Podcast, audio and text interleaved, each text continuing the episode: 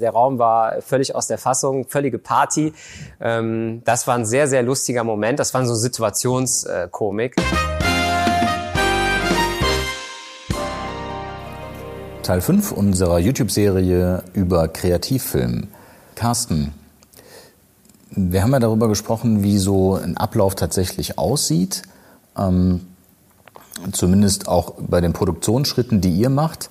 Äh, an welchen Stellen werde ich als Kunde denn involviert, beziehungsweise wie nehmt ihr mir möglichst viel Arbeit ab?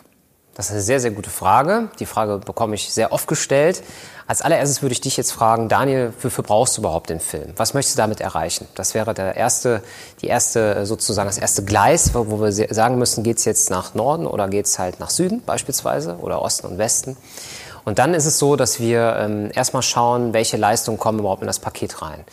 Äh, ich habe das auf der Webseite so schön betitelt mit rundum sorglos Paket, rundum glücklich Paket. Damit ist gemeint ein Full Service, der alle Teilbereiche einer Videoproduktion abdeckt.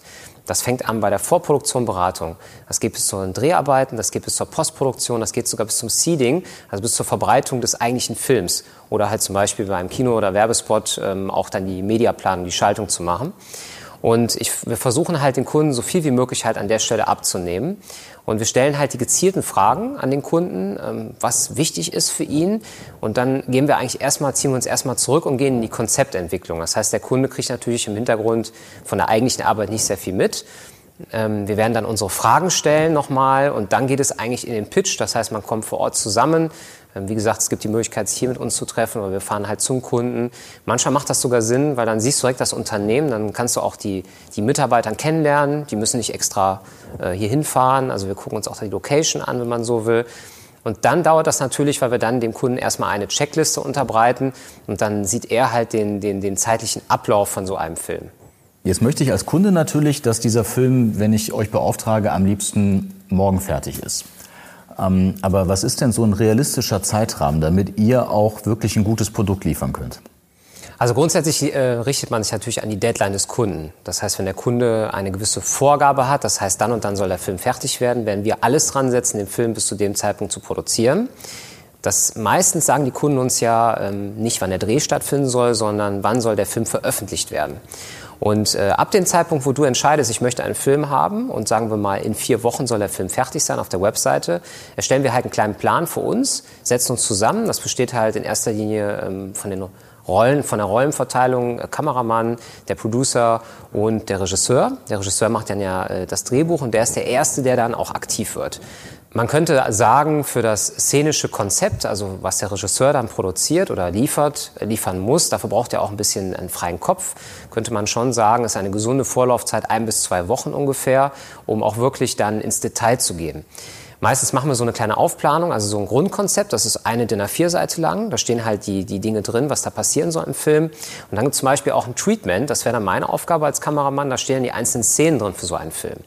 Ein Treatment braucht man zum Beispiel auch, wenn man ähm, ins Unternehmen geht, man hat eine gewisse Zeitvorgabe, man weiß, welcher, äh, was der Sprecher sagen soll, dass man wirklich auch weiß als Kameramann, welche Szenen sollen da gedreht werden.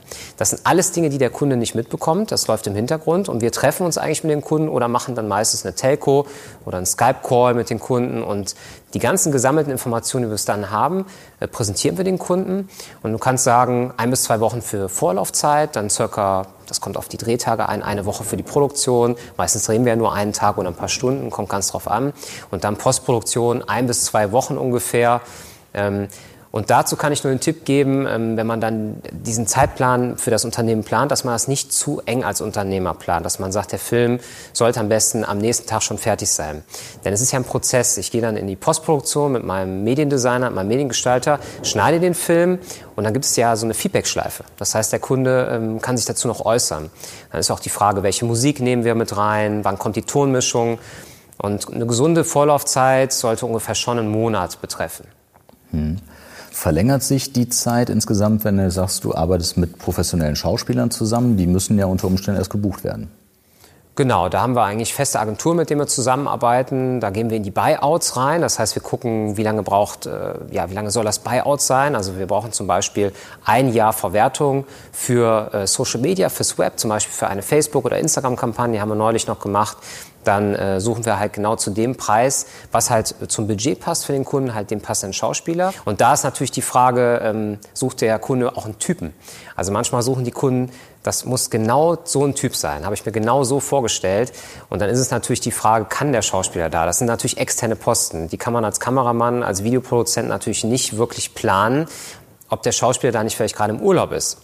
Und ähm, da sollte man nochmal extra Zeit involvieren. Aber es ist ja so, dass wir den Kunden das auch direkt auch schon sagen am Telefon. Wir geben eigentlich einen Tipp ab. Wenn der Kunde sagt, pass mal auf, wir brauchen in zwei Wochen einen Unternehmensfilm, der soll vor 1000 Mitarbeitern, soll der auf einer Firmenveranstaltung laufen. Dann äh, gehe ich eigentlich hin und gebe auch schon die Tipps am Telefon, wo können wir Zeit einsparen. Und ähm, das Allerbeste ist natürlich dann, wenn man jetzt wie von unserer Seite aus dann einen Producer hat oder auch einen Kameramann, der dann schon einige Jahre mit solchen Agenturen zusammenarbeitet, wo man auch schon mit gewissen Schauspielern zusammengearbeitet hat. Und meistens so, dass wir erstmal gucken, passt da einer von, den wir kennen? Das ist auch für unseren Regisseur ein Vorteil. Der Regisseur kennt dann auch schon Zusammenarbeit und kennt so die, die, die, die Vorlaufzeit, die ein Schauspieler braucht. Denn der Schauspieler muss sich auf die Rolle so ein bisschen äh, einfahren und vorbereiten. Und da würde ich auch sagen, dass man da vielleicht auch noch mal ein bis zwei Wochen Vorlauf gibt. Jetzt gibt es ja bestimmt auch immer beim Dreh oder auch drumherum so ein paar witzige Erlebnisse, wo vielleicht nicht so alles so ganz glatt läuft, aber wo man sich so insgeheim drüber kaputt lacht. Kannst du da so ein bisschen aus dem Nähkästchen plaudern? Da gibt es einige Situationen. Auch äh, die Kollegen, die heute hier bei diesem Dreh dabei sind, äh, waren äh, dabei, zumindest ein Teil davon. Äh, das war nämlich dieser Kinospot, wovon ich in der einen äh, Folge schon mal gesprochen hatte, den wir für die sogenannte Grafschaft gemacht haben. Das war für das äh, UCI-Kino in Nordhorn. Das ist das 24. UCI-Kino in Deutschland, habe ich in der Pressemitteilung erfahren. Und ähm, die Dreharbeiten waren sehr, sehr witzig. Wir haben mit einem Schauspieler gearbeitet, der heißt Heiko. Und äh, ich kannte ihn vorher nicht und super professioneller Typ, ist auch nie aus seiner Rolle rausgekommen. Und ähm, dann war, gab es eine Situation, einen Makroshot, also eine ganz nahe Aufnahme von einer Kaffeetasse und er setzt halt an und äh, schlürft seinen Kaffee. Und ich hatte in dem Moment halt einen Kopfhörer auf und konnte dieses Geräusch von dem Schlürfen halt ungefähr tausendfach verstärkt hören, sage ich einfach mal so. Und ähm, es ist wirklich so gewesen, dass das Gelächter, also die Kamera ging immer tiefer, immer tiefer und das Gelächter wurde immer größer, wo er angesetzt hat. Und wir sind halt völlig, also der Raum war völlig aus der Fassung, völlige Party. Ähm, das war ein sehr, sehr lustiger Moment. Das war so Situationskomik. Aber es gibt auch Momente im Ausland, die ich hatte, ähm, bei Events, wo ich einfach sage, das war so toll. Da kommt der Kunde halt nach dem Dreh an und umarmt einen und äh, sagt, das ist so schade, dass ich das nächste Event erst wieder in, in zwei Jahren mit dir habe, weil manche Events haben einen gewissen Zyklus. Es gibt zum Beispiel einen, äh, einen Unternehmer, der arbeitet für eine Softwarefirma und äh, der kommt aus Malaysia, der kommt extra aus Malaysia und wir treffen uns dann mit diesem Kunden in Amsterdam auf einem Event. Und dann gibt es danach wirklich hier Shake Hands und so, das ist sehr, sehr freundschaftlich. Und danach auch eine richtig geile 1A-Bewertung bei Google und so, kann man auch nachlesen. Und das ist natürlich für mich als äh, aus der Sicht des Unternehmers dann also toll und das Team fühlt sich gut aufgehoben, leckeres Essen, toller Kunde, man geht danach auch noch essen und das sind dann so Momente, wo ich sage, das ist dann so, das hat alles gepasst sozusagen. Ja, danke für diese Einblicke. Ähm, das war es auch schon mit Teil 5 unserer Videoserie.